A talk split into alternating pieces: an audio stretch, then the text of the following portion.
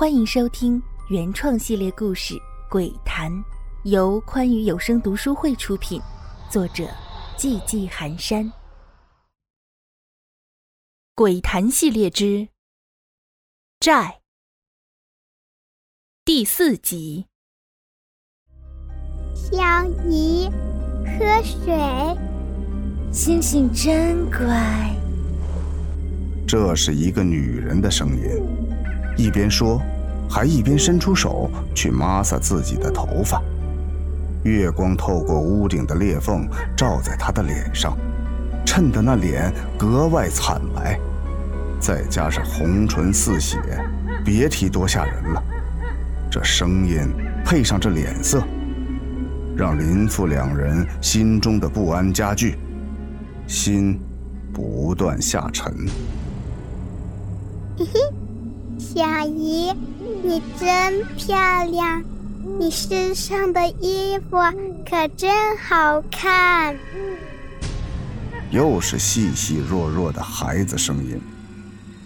窗外的两人宛如被五雷轰顶般，看着儿子一个人分饰两角在里面表演，那神情，那动作，那声音都惟妙惟肖。如果不看，真的会让人误以为里面就是有两个人在对话一样，两人大气都不敢喘，生怕惊动了里面的人。林父拉了拉林母的衣角，用眼神示意林母悄悄离开。林母会意，两人起身，猫着腰就往外走。可是，人一倒霉，喝凉水都塞牙缝。不知是谁，脚下踩到了树枝。发出了咔嚓一声脆响，声音不大，但是在这寂静的夜里，显得格外清晰。谁？里面传来了一男一女混杂的沉闷问话，但两人哪敢开口，急忙躲进了旁边废弃柴垛后藏了起来，旁边也用稻草遮住。两人的心都提溜到了嗓子眼儿。一个女人的身影出现在他们附近。两人屏住呼吸，那身影来回逡巡了一阵，却没发现什么，只能离开。两人这才长舒了一口气。林父探出头来，小心翼翼地查看一番，发现没什么异样后，又没找到儿子，便带着妻子一路狂奔回了家。夫妻俩商量了一晚上，核心是能不能带林少元就医。林母爱子心切，强烈要求带去治病，但林父怕儿子真的说出了什么对他们不利的话，因此坚决反对。经过长时间的争吵，终于确定下方案：不带去就医，但托人为其配药，以达到抑制病情的作用。通过询问相熟的医生，夫妻俩也知道了儿子的病到底是什么。林母痛哭流涕，这都是造的什么孽呀！我儿怎么好端端的梦游了？还有那个什么人格障碍的，怎么还有个第二人格啊？那都是什么乱七八糟的？我苦命的儿啊，都是你，非得招惹那个贱人。现在好了，把咱儿子搞得人不人、鬼不鬼的。你赔我儿子，你赔我儿子。林父听了林母的话，也是暴跳如雷。他妈的，这时候埋怨起我来了。我为什么会去招惹那贱人？还不都是你见钱眼开，让我去哄骗他，结果呢？他真的上钩了，你自己醋坛子翻了，就把人家……后面几个字戛然而止，林父像是突然意识到了什么，突然就转移了话头。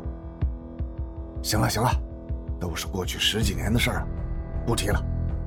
但是我告诉你，林少元是你儿子不假。我这爹也不是白给的，别以为就你一人心疼儿子，也别出了事就他妈怪我。当年的事儿，真的要怪，那咱俩也是半斤八两，谁也别想把自己摘干净。你没听着是吧？那孩子刚刚叫的是谁？是他小姨，是你妹妹。真的送到了医院，万一查出点什么不该被人知道的，咱俩全完蛋。你舍得现在的日子？啊？林父的话就像是一桶冰水浇在了熊熊火焰之上，一下子就让林母清醒过来，也不吵吵着非得去医院了。那就吃药吧。说完，就像一条被打了七寸的蛇，整个身体都软了。林父也不去扶他，任由他在地上哭。从那之后，两人便开始在林少元日常的饮食里下药。别说，真的起了作用。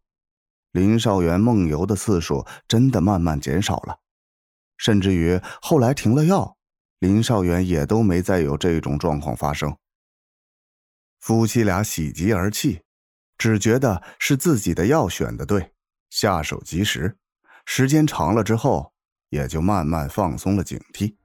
直到林少元高考之后去了外地上大学，病情突然恶化是在林少元大一的下学期。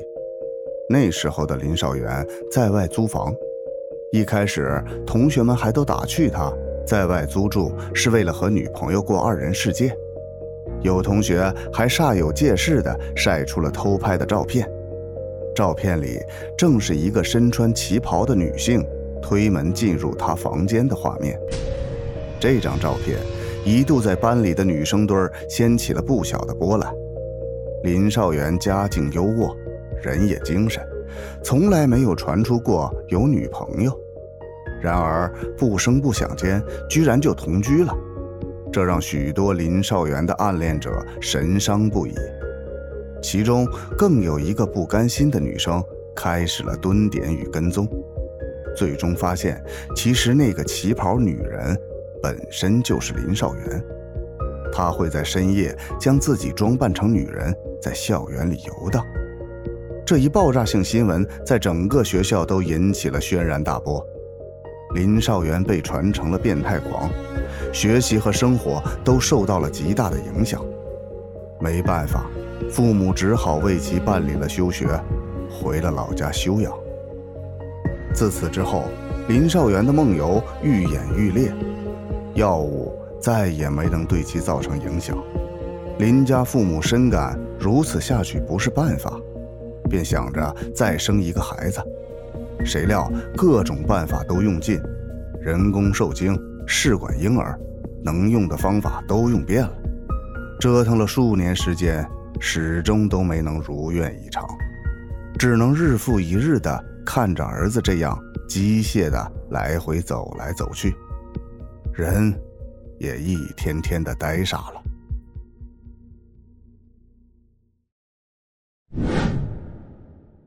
喜欢本系列故事，敬请订阅和关注，感谢您的收听。